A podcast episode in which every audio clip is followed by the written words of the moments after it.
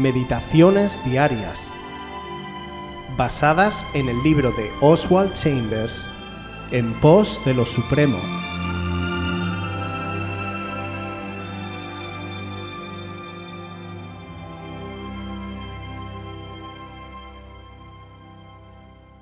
La teología del descanso. Mateo 8, del 23 al 26. Y entrando él en la barca, sus discípulos le siguieron. Y he aquí que se levantó en el mar una tempestad tan grande que las olas cubrían la barca, pero él dormía. Y vinieron sus discípulos y le despertaron, diciendo, Señor, sálvanos, que perecemos.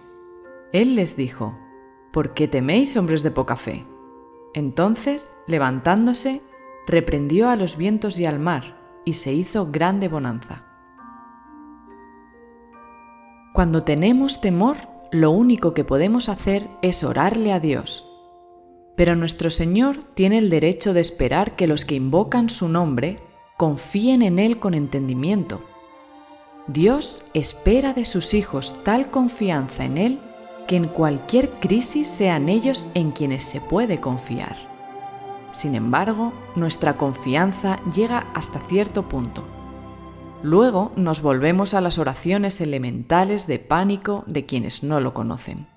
Nos desesperamos, demostrando que no tenemos la menor confianza en Él o en su control soberano sobre el mundo.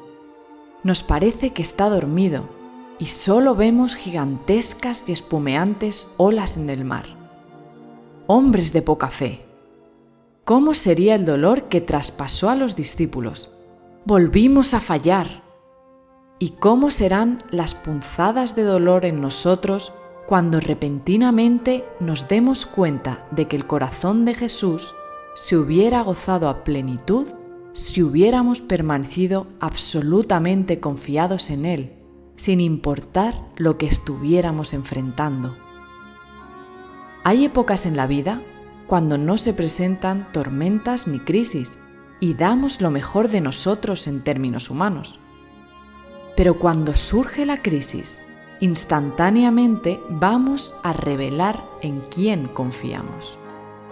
Si hemos estado aprendiendo a adorar a Dios y a confiar en Él, la crisis revelará que podemos llegar hasta límites sin que se quebrante nuestra confianza en Él.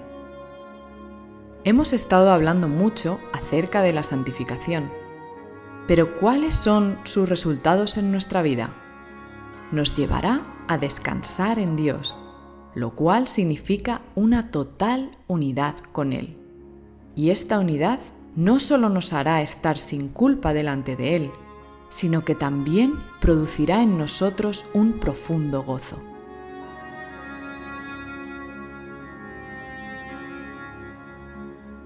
Cuando Jesús dice en el capítulo 11 del libro de Mateo, Venid a mí todos los que estéis trabajados y cargados, y yo os haré descansar, no habla de un descanso físico en el que podamos entonces llevar una vida de pasividad, en realidad lo que nos está prometiendo el Señor es un descanso del alma que podemos experimentar cuando llevamos el yugo de Jesús sobre nosotros y echamos el resto de nuestras cargas sobre Él.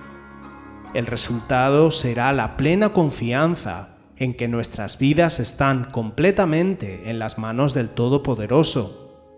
Cuando realmente creemos al pie de la letra que las palabras de Jesús son verdaderas esto se convierte en una profunda liberación de la incertidumbre y del miedo a los posibles resultados. Es por esta razón que las crisis ponen de manifiesto cuál es el verdadero estado de nuestra santificación, esto es, nuestra relación y comunión con el Espíritu de Dios.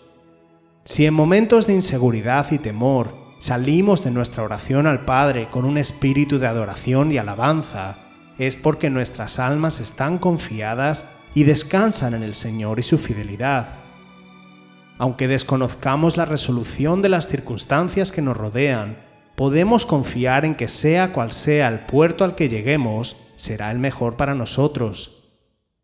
Esta paz que sobrepasa todo entendimiento será también un testimonio a los demás.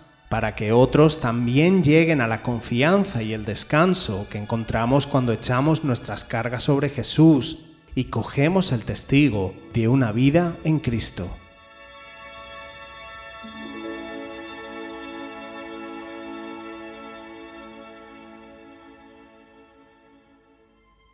Si quieres volver a escuchar este devocional o cualquier otra de nuestras emisiones anteriores, puedes visitar nuestro canal de YouTube buscándonos como Aviva Voz FM.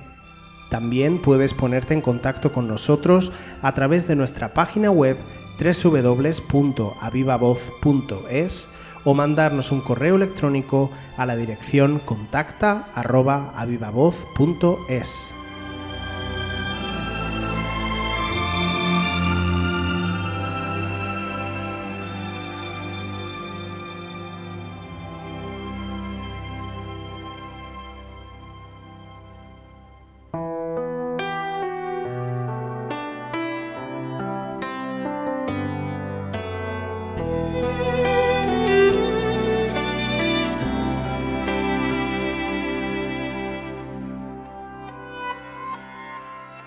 Yo he visto el dolor acercarse a mí, causarme heridas, golpearme así, y hasta llegué a preguntarme, ¿dónde estabas tú?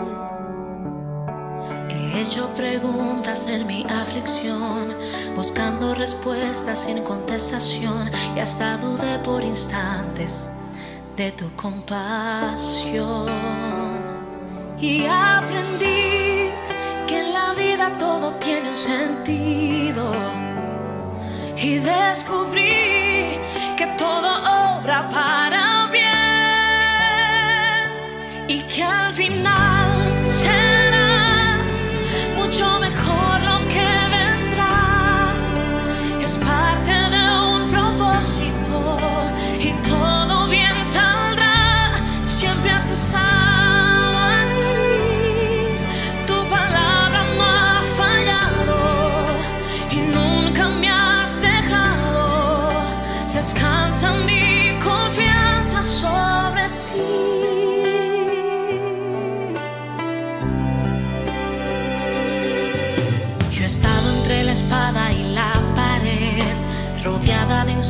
sin saber qué hacer, pidiendo a gritos tu intervención.